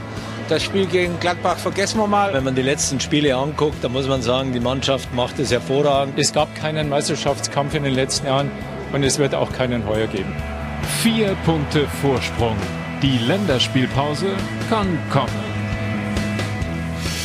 Also, Paul Breitner verfügt das mit einer gewissen Endgültigkeit, aber vielleicht gibt's ja doch noch äh, einen, einen Meisterschaftskampf, der den Namen auch verdient. Wir schauen mal, die Dortmunder müssen dafür konstanter werden. Äh, es fiel gestern auf, dass die Bayern tatsächlich in den Interviews von einem Mitkonkurrenten gesprochen haben. Ist Freiburg wirklich schon äh, da oben angekommen, jedenfalls in dieser Saison? In dieser Saison auf alle Fälle. Es war gestern Spitzenspiel, eins gegen drei, und das Spiel hat ja auch ein Spitzenspiel hergegeben. Die Freiburger haben sich nach ja, mit allen Möglichkeiten sich dagegen gewehrt, ähm, können sogar in Führung gehen. Dann wird es natürlich ein ganz interessantes Spiel. Das haben sie leider nicht geschafft, aber selbst nach dem 0-2, sie haben sich nie aufgegeben, haben den Anschlusstreffer erzielt. Wenn der ein bisschen früher fällt, ich hatte so das Gefühl, das könnte es eventuell noch kippen. Ähm, aber die Bayern haben es dann über die Zeit bekommen auch verdient gewonnen, aber nichtsdestotrotz haben die Freiger eine Top-Leistung abgeliefert. Und wenn sie das kontinuierlich Woche für Woche hinbekommen, dann sind sie ein Konkurrent. Um die Champions League Plätze, nicht um die Meisterschaft. Okay, das wollte ich jetzt nämlich gerade verbessern. Gut, dass das nachgesetzt Das wollte ich dir gar nicht widersprechen. Also Champions League Plätze, wenn sie so stabil bleiben, ja, weil die anderen eben unstabil sind, bisher zumindest. Aber bitte. Kirche im Dorf lassen. Also Meisterschaftsfavorit sind sie nicht und auch kein Konkurrent gegenüber Bayern München um die Meisterschaft. Ja, das ist einfach, äh, das ist einfach die, die Einzelqualität zu hoch der Bayern. Aber wenn sie so weiterspielen, so kompakt, äh, so mit Leidenschaft, mit äh, Selbstbewusstsein. Äh, die Struktur passt auf dem Platz. Die Laufwege stimmen, die Mannschaft ist gut abgestimmt aufeinander. Kaum Veränderungen haben wir ja am Anfang der Sendung schon gehört. Und das ist natürlich jetzt das große Plus, gerade in der Anfangszeit, wo viele Mannschaften viele Veränderungen hatten. Diese Veränderung hatte Freiburg nicht und deswegen spielt Freiburg einen herzerfrischenden Fußball. Ja, mit der Champions League, das will ich auch Streich ist ja vor dem Spiel auch gefragt worden, glaube von dir, ne? Und er hat ja auch ein bisschen säuerlich, glaube ich, darauf reagiert. Und das kann mich, also dass man da ein bisschen skeptisch und ein bisschen abwartend ist, das kann ich natürlich gut verstehen. Ich meine, wir haben immer noch Dortmund, die Leipziger, wo wir auch glauben, dass die kommen werden. Gladbach wird kommen und ähm, gibt es noch natürlich Mannschaften, dass es auch unheimlich schwer wird für für ähm, für Leipzig, äh, für für Freiburg zu sagen, Champions League ist ein realistisches Ziel. Also finde, das ist noch, das geht einen Schritt zu weit. Also ich denke, mhm. wenn die, in, die in den europäischen Wettbewerb dass sie selber nicht ausrufen, ja, ist doch aber völlig das, klar. Aber dass sie so selbst aber internationale Plätze. Das, was sie bisher gezeigt haben, dass es berechtigt, das dass es die berechtigt Momentaufnahme ist. ist einfach so. Und es ist ja mehr als ein Moment. Das sind ja schon zehn Spiele, elf Spiele jetzt, ne, in denen sie das ja, gezeigt das ist, haben. Das ist, das ist ein gewachsener Verein. Absolut. Und, und wie äh, Christian ja. Streich es ja richtig gesagt hat, es sind ja viele Spieler schon sehr, sehr lang dabei. Und Nils Petersen hat es ja auch so schön gesagt. Früher sind drei Spieler zur Nationalmannschaft und mit dem Rest konnte man trainieren. Ja. Jetzt sind drei Spieler noch da und der Rest ist weg. Also das zeigt ja, ja auch diesen Werdegang dieses Vereins und dass der Verein natürlich nicht ausgibt. Wir müssen international kommen, ist doch völlig, ist doch völlig klar. Aber die Momentaufnahme ist einfach so, dass sie sehr, sehr leidenschaftlich auf dem Platz sind und deswegen auch zu Recht dort oben stehen. Man merkt, dass man ja auch, dass die Mannschaft ja auch von keinem einzelnen Spieler so massiv abhängig ist. Jetzt sagen wir, wenn in, in Dortmund ein Haaland fehlt, dann merkt man sofort nach ein, zwei Spielen, ähm, da, da bricht was weg. Ne? Und ähm, weil vielleicht, wenn der Streich nicht da ist. Okay, aber ich meine, der ist ja nun mal da. Wenn man alle Konkurrentenmannschaften sieht, die eigentlich ja. um die Champions League mitspielen müsste, da ist noch Leverkusen, Wolfsburg nämlich dabei, genau. die haben alle einen großen Umbruch gehabt. Alle Mannschaften, die wir alle. jetzt erzählt alle. haben, entweder alle. neuen Trainer, ja. wichtige Spieler gegangen und äh, bei Freiburg ist, glaube ich, nur Di Maria irgendwie verkauft worden, weil er einfach auch nicht funktioniert hat, wie man sich das vor zwei Jahren vorgestellt hat. Er ist, glaube ich, für die Rekordablöse für Freiburg von 12 Millionen gekommen, ist wieder weg und dann hat man äh, Eckestein geholt. Also für 5 äh, ja, Millionen kolportiert. Ja, also ne? ein Plus gemacht, aber keine Qualität verloren. Er hat Qualität dazu bekommen. Lothar, war gestern noch eine kleine Spielerei. Ich habe das Julian Nagelsmann vorher gefragt. Was wäre die größere Trainerleistung? Meister mit Bayern zu werden oder die Champions League mit Freiburg zu erreichen? Äh, Champions League mit Freiburg zu erreichen, Warum? auf jeden Fall. Ja, weil Freiburg äh, nicht eigentlich ein Champions League-Kandidat ist, vom, auch vom Budget her. Und äh, Bayern ist immer der Meisterschaftsfavorit. Deswegen eine größere Leistung, ganz sicher. Sogar mit Freiburg international zu spielen. Das ist eine größere Leistung, mit Bayern München Meister zu werden. Teile ich, absolut. Ich finde beides großartige Leistungen, wenn das so stattfinden würde, weil auch das muss erstmal gekonnt sein, so, ein, so, ein, so eine Mannschaft so zu coachen, ähm, die Spieler alle zufriedenzustellen. Das ist nämlich auch äh, äh, kein leichtes Unterfangen, diese permanente Medienpräsenz, wo ein Trainer da äh, hat. Also beides gebührt dann großen Lobes. Ja, also wenn man so mit früheren Meistertrainern immer spricht, also was die sich auch für Gedanken gemacht haben, also wie die dann die ganzen Stars, die dann da waren, dann doch auch dirigiert, bei Laune gehalten haben und so weiter, ist schon auch eine Vielleicht ist deswegen auch der Kader, wo wir Anfang der Saison diskutiert haben, eigentlich richtig aufgestellt, weil es sind so eigentlich nur 15, 16, die diesen Anspruch stellen können. Die anderen sind teilweise äh, Ergänzungsspieler. Bei Leipzig ist es ja schon wieder ein bisschen anders. Da ist der Kader in der Breite mit drei, vier mhm. Leuten stärker, was die ersten elf betrifft und dadurch gibt es vielleicht da auch den einen oder anderen mehr, der unzufrieden ist. Bei Bayern äh, sind die ich würde sagen, sind die Würfel klar, also sind die Plätze ganz klar vergeben. Da weiß man, wer die ersten elf sind. Wenn ich alle Spieler heute als Experte hier bei Sky weiß, sind alle Spieler fit, dann weiß ich, wie Nagelsmann am Samstag spielt. Aber immerhin war ein Gnabry gestern draußen. Das ist ja. schon ein Name, ne? Ja, aber dafür ist Koman in einer riesen Form zurückgekommen nach seiner Verletzung. Sané hat ja. sich, glaube ich, auch, äh, hat ja. auch gezeigt, dass er bei Bayern nicht wegzudenken ist. Und dann Müller hast du Liver, äh, Müller und Lewandowski vorne. Also sind das die vier. Goretzka und Kimmich sind sowieso gesetzt. Neuer ist gesetzt, äh, Davis ist gesetzt, Bavard rechts ist gesetzt, weil es da keine unbedingte Alternative gibt. Und in der Zentrale hast du drei Spieler, wo du zwei dir raussuchen kannst, die spielen. Tut es Ihnen ein bisschen leid, gerade dass Musiala, der jetzt noch nicht zu diesen Etablierten gehört, aber eben ein Wahnsinnstalent ist im Moment, eher weniger Spielanteile bekommt? Weil eben auch die Konkurrenz so stark ist natürlich. Da muss ich eine private Geschichte erzählen. Mir Bitte. tut's immer leid, weil mein, äh, weil mein Sohn Milan mit sieben Jahren ein großer Musiala-Fan ist und sagt, Papa, warum spielt er nicht von Anfang an? Da muss ich erklären, dass die anderen immer ein bisschen besser sind. Er hat Musiala Nationaltrikot mit der 24, dann das Bayern-Trikot mit 42. Und immer wenn Musiala nicht von Anfang an spielt, ist er ein bisschen traurig. Okay. Aber Musiala ist ein junger Spieler und kann er in jedem Training auch von dieser Qualität, die in dem Kader ist, die mit ihm trainieren, lernen. Und er wird automatisch seinen Weg gehen. Er hat es bewiesen, wenn er auf dem Platz ist, wie wichtig er ist. Und deswegen wird er auch weiterhin ein wichtiger Baustein im Gefüge des FC Bayern sein. Gute Geschichte. Jetzt stelle ich mir gerade vor, was wäre, wenn Lothar Bayern Trainer wäre und sein Sohn wäre Musiala-Fan. Was würde man denn dann Kapitän. machen? Mit 18 Kapitän. Ja, also Trainer stellt er nach Leistung auf und äh, Musiala, wie gesagt, er ist da, äh, hat noch leichte Schwankungen, aber wenn er reingekommen ist, ist er Muss er da durch jetzt? Muss er durch und ist, ist ja immer ein erfrischendes Element, äh, wenn er reinkommt auf den Platz, Publikumsliebling und äh, seine Zeit kommt noch. Ich finde, er hat ein bemerkenswertes Interview gegeben, Jonas Nagelsmann. Er hat gesagt, ja, es ist äh, statistisch gesehen, klar, ein bisschen wenig Einsatzzeiten, trotzdem sind es, glaube ich, 30 Prozent oder 33 Prozent, wo er gespielt hat. Mhm. Und das ist mit meine Aufgabe, ihn dahin zu bringen, wo ihn jeder sieht, Mhm. ähm, konstant auf highest level.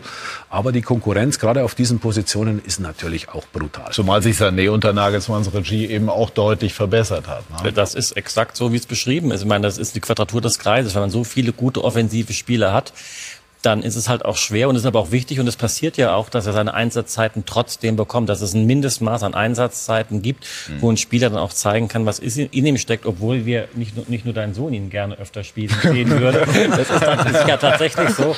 Und mir fallen jetzt auch nicht viele andere Mannschaften in Deutschland ein, wo er weniger Einsatzzeiten hätte als bei Bayern München.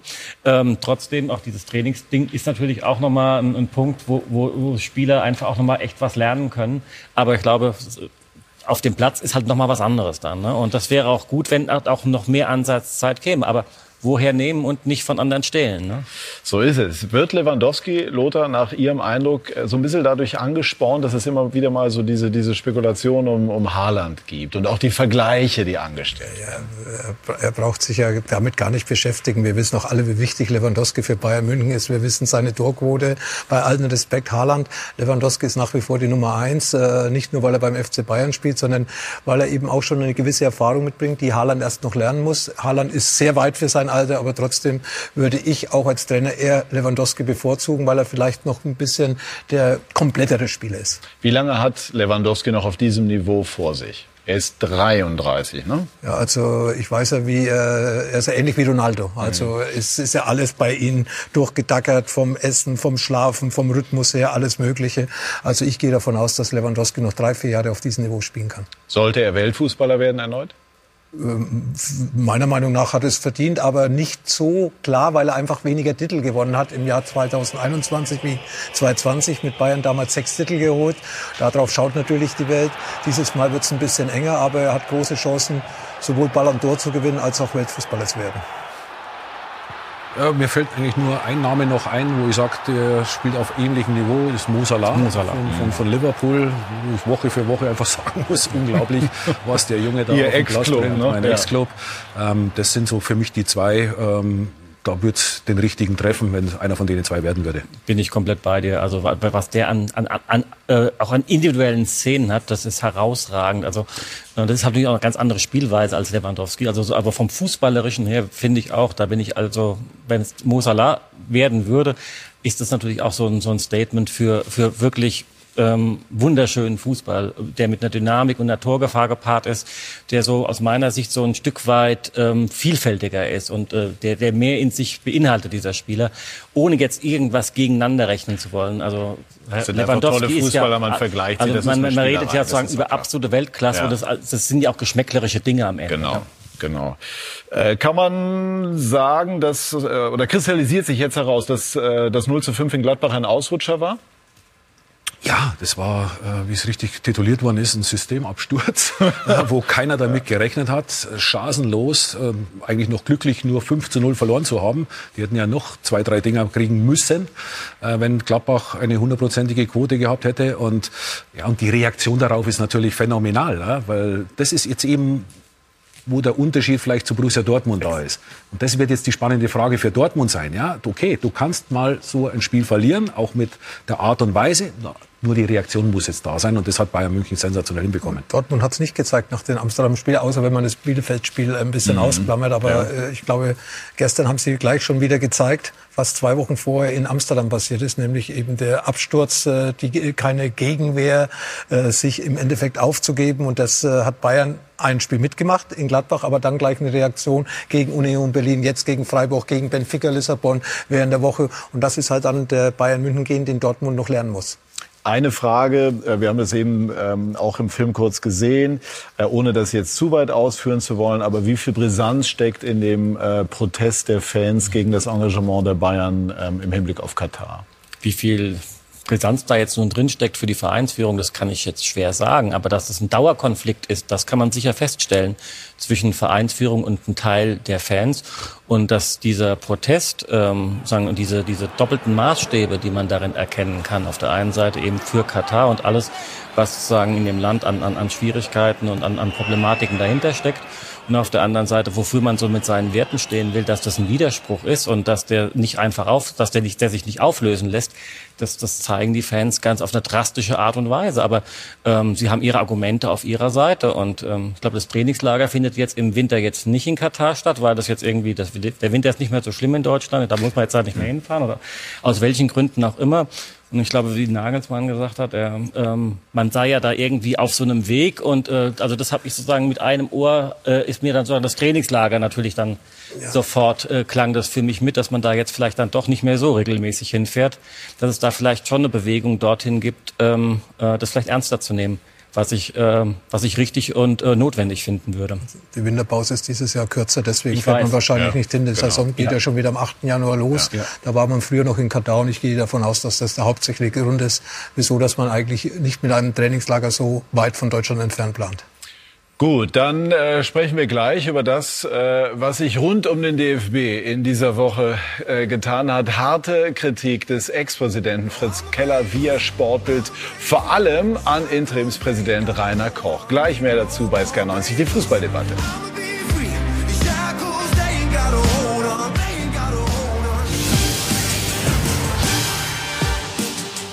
Das Thema DFB hat uns hier in den äh, vergangenen Wochen und Monaten immer wieder mal beschäftigt. Gerade bei Lothar Matthäus merkt man als Ehrenspielführer, dass ihn das auch emotional bewegt, denn es ist alles andere als lustig, was dort passiert.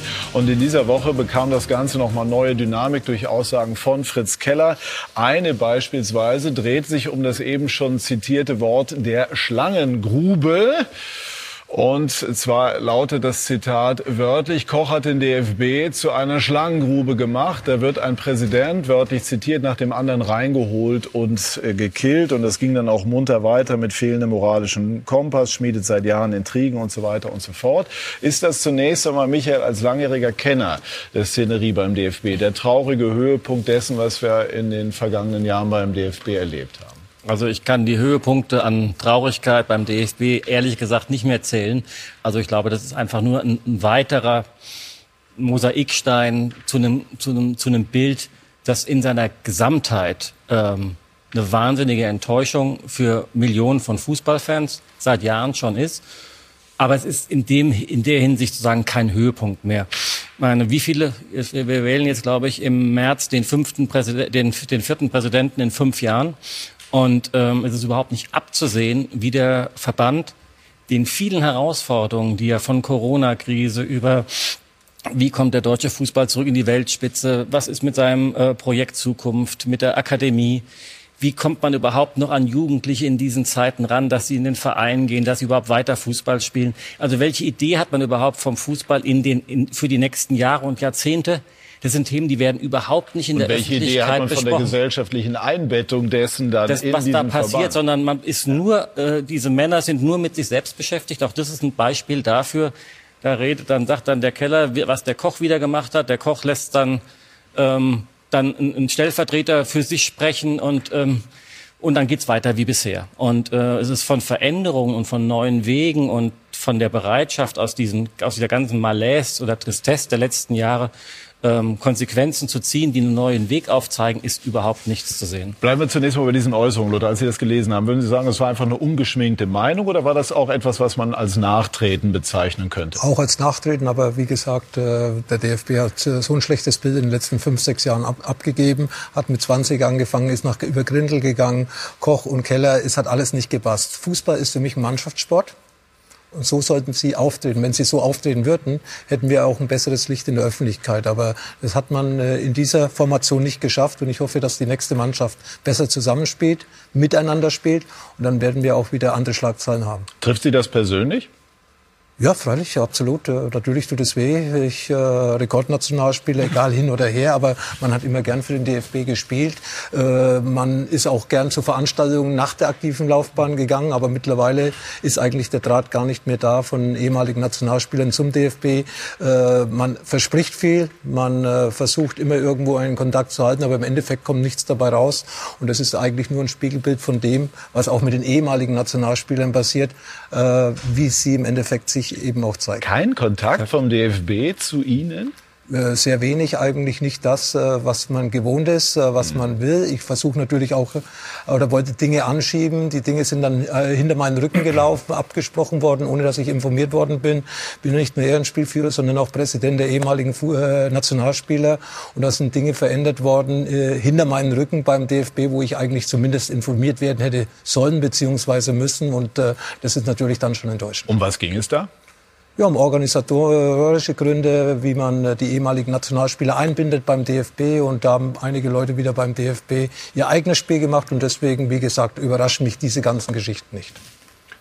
Ja, es ist schade, weil es sind ja auch viele tolle Leute, wo dort arbeiten. Ja. Aber es ist so, in den Führungsgremien hat man so das Gefühl, eine Ansammlung an Egomanen. Ja. Denen geht's nicht um den Fußball, sondern denen geht's um sich selber. Wie kriege ich meine beste Position da äh, zementiert. Und ähm, das ist einfach schade, weil es ist so viel Potenzial eigentlich in, den, dem Laden und das wird überhaupt nicht äh, ausgeschöpft. Es waren, wie gesagt, tolle Leute, wo für den DFB äh, gearbeitet haben, wo wirklich frustriert dann eben auch äh, weggegangen sind, weil sie sagen, du, du kannst dort nichts bewegen, weil es wird alles äh, abgeblockt, weil jeder seine eigenen Interessen in den Vordergrund stellt und das ist einfach schade.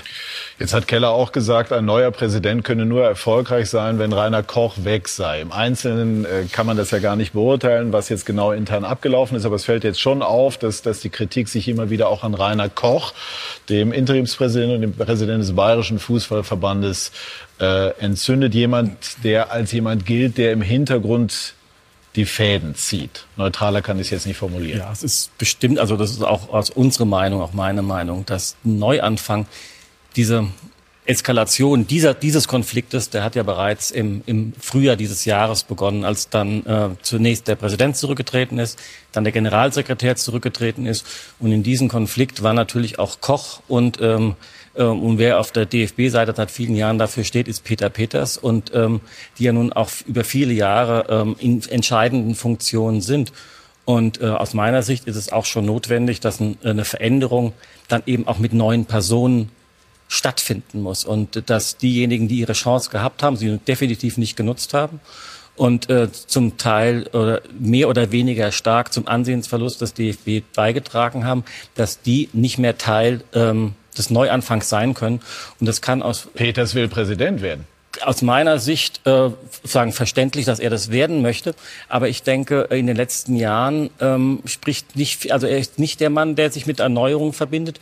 Und ähm, er ist, ob man da sich hat persönlich viel zu Schulden kommen lassen in diesen Dingen. Aber man wird mit dieser Zeit stark identifiziert, hat eine starke Position in dieser in, in dieser Zeit gehabt. Und Koch sagt, er tritt ja irgendwie zurück, aber ist dann doch in anderen Funktionen noch da. Ich denke, das, das ist kein Weg um, äh, zu einem positiven Neuanfang.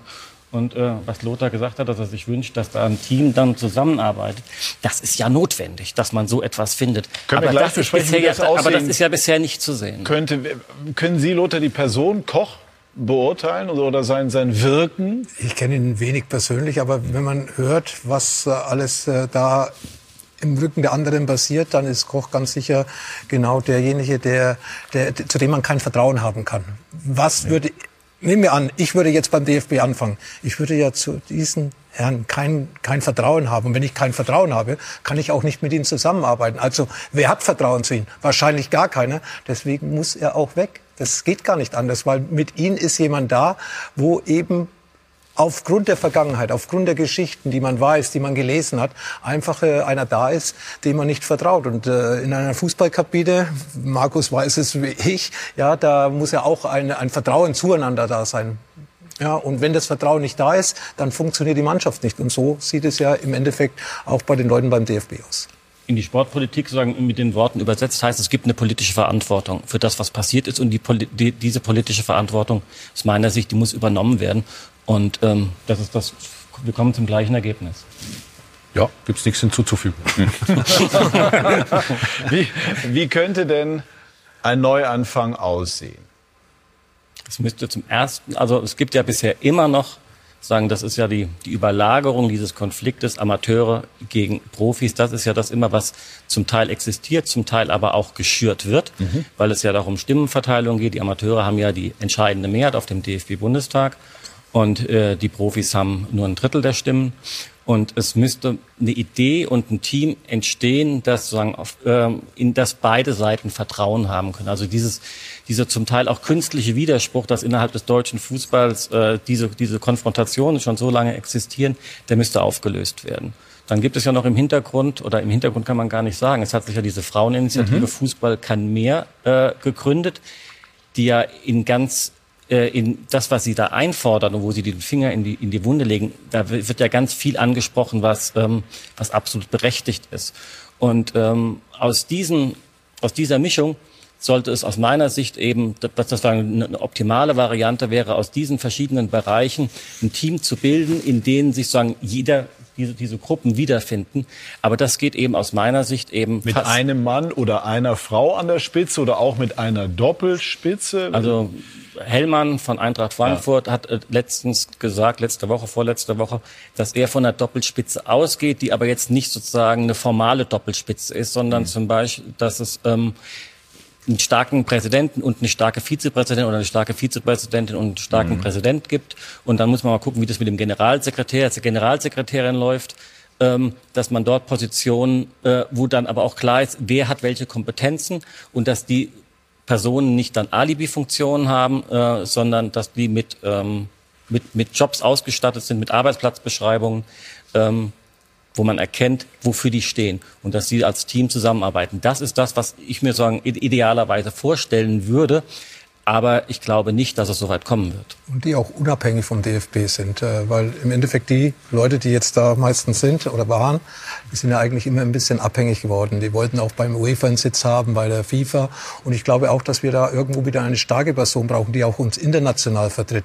Wo man, wenn man nach äh, Zürich fährt oder in die Schweiz fährt zur UEFA, dass man einfach dann äh, sich auch bei der UEFA, bei der FIFA freut. Ach, der Egidius Braun ist gekommen, der Wolfgang Niersbach war da. Das waren starke Persönlichkeiten. Wer könnte das sein? Der, ich mache mir jetzt gar keine Gedanken, weil das ist hm. mir alles zu viel da, was beim DFB los ist. Aber die Ämter sind ja personengebunden. Ja. Ne? Das ist ja, ja, die sind ja noch personengebunden. Richtig, aber, ich trotzdem, aber trotzdem bin ich der Meinung, dass wir beim DFB uns auch international wieder stärker aufstellen müssen und nicht nur, dass die Leute, die dann ankommen bei der FIFA, ihnen die Hand geschüttelt werden, aber gar nicht kennt man ja teilweise gar nicht, ja. Und äh, diese starke Persönlichkeit, ja, wie ist zum Beispiel ein Karl-Heinz Rummenigge, ich weiß, er wird es nicht machen, aber so was Starkes, mit, dieser, mit diesem Fachwissen, mit dieser Akzeptanz, mit diesen Kontakten, sowas würde ich mir für den DFB wünschen. Ja, ich glaube auch, Lothar, dass, dass äh, Sie da eben also einen ganz entscheidenden Punkt angesprochen haben, Teamwork. Ne? Ich glaube, dass der DFB unabhängig von den Personen einfach auch mal ganz dringend auch gesellschaftliche Veränderungen, auch personell dann ja. abbilden sollte. Ne? Also, also jetzt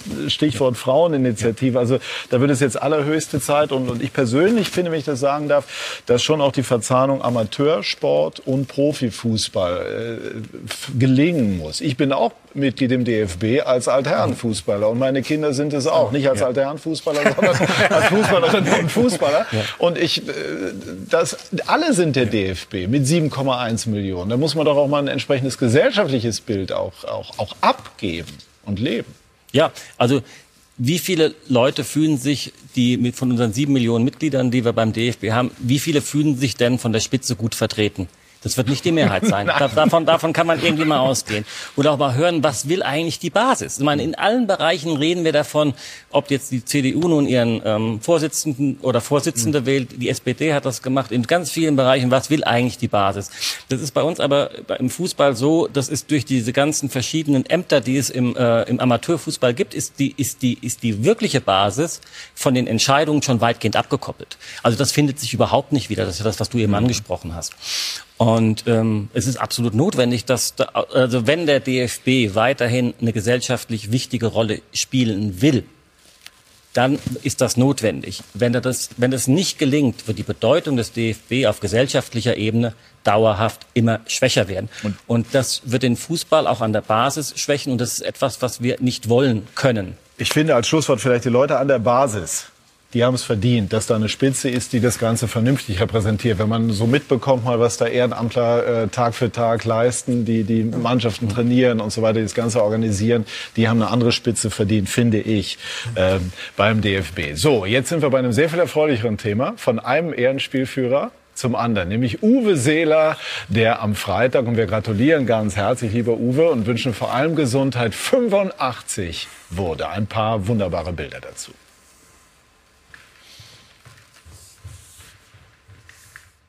Uwe Seeler, die personifizierte Torgefahr. Kein anderer verkörpert den HSV so sehr wie er. Seeler. Toller Antritt. Na bitte. Uwes drittes Tor. In fast 600 Pflichtspielen für die Hamburger trifft er 491 Mal. Egal aus welcher Lage. Nun aufgepasst. Nogli und Uwe Seeler befördert mit einem herrlichen Fallrückzieher den Ball zum 2 zu 0 ins Frankfurter Netz. Ein selten schönes Tor, Marke Seeler. Und trotz seiner Körpergröße von nicht mal 1,70 Meter erstaunlich oft mit dem Kopf. Aus Spaß habe ich dann schon mal vor dem Training so 100 Kopfballpanel gemacht, um auch die Technik gut zu kennen. Entscheidend ist auch der Moment dass man oben ist, wenn der Ball kommt. Und äh, die anderen waren dann schon wieder am Abwärtsgehen. Da war ich noch oben und habe zugelegt. Mein Trainer hat gesagt, wo ich nicht so hinreich, äh, musst du eben hinspringen. Und das ist mir ganz gut gelungen. Alles Gute, Uwe Seeler. Ja, das äh, kann man äh, nur wiederholen, dem kann man sich nur anschließen. Uwe Seeler steht für so viele Dinge, nach denen es offensichtlich immer noch eine Sehnsucht gibt. Treue, Bodenständigkeit, einfach eine ganz ehrliche, sympathische Art. Ich habe ihn als Reporter kennenlernen dürfen und die beiden Herren haben ihn äh, beim HSV erlebt. Ne? Und Lothar auch oft genug. Was ja. wünschen Sie Uwe Seeler? Ich glaube, das Wichtigste für ihn ist die Gesundheit. Ja. Und dass es seinem HSV wieder irgendwann besser geht, nämlich, äh, dass er wieder in der ersten Liga spielt. Das geht ihm wirklich äh, sehr an die Psyche. Das tut ihm weh. Er leidet mit, aber er wird immer HSVler sein. Wie haben Sie ihn erlebt? Ja, so wie er jetzt beschrieben worden ist, da kann man nicht viel andere Sachen. Immer offen, immer ehrlich, immer lustig, aber auch äh, ein Vorbild äh, für die Jugend. Er hat sich alles erarbeitet und äh, war natürlich in den 60er und 70er Jahren, äh, war er natürlich, äh, gerade wo ich dann so ein bisschen äh, über Fußball was mitbekommen habe, war er eigentlich einer der ersten ganz großen Spieler neben Franz Beckenbauer, obwohl der Franz noch so acht Jahre jünger ist oder neun. Ja, und äh, Uwe hat ja damals auch dem berühmten Angebot von Inter Mailand widerstanden in den 60er Jahren, dem Millionenangebot. Das hat ihn dann endgültig zur Legende werden lassen. Wie haben Sie ihn erlebt, als wir beim HSV, als Sie das Jahr dort waren? Ja, ich durfte ja noch in dem legendären Ochsenzoll trainieren. Das war praktisch sein Vorgarten. Uwe im Garten, ja. Also wenn wir mal schlecht geschossen haben, dann war er bei ihm im Garten gelegen. Ein unglaublich sympathischer Mensch äh, und vor allem Dingen einen ganz tollen Humor. Und immer Anfang der Saison hat er immer ein paar Worte an uns äh, gewandt und dann hörst du natürlich schon zu, wenn so ein Spieler oder ehemaliger Spieler mit dir redet, dann hörst du schon ganz genau zu. Also wir gratulieren wir ihm. Wir gratulieren ganz herzlich. Wünschen ganz, ganz viel Gesundheit. Im Moment geht's nicht ganz so, aber es geht aufwärts. Uwe Seeler ist ein ganz, ganz großer Kämpfer. Und ähm, ja, er verkörpert einfach so viele Dinge, die man auch teilweise Spielern der heutigen Generation an der einen oder anderen Stelle sicherlich auch wünschen würde.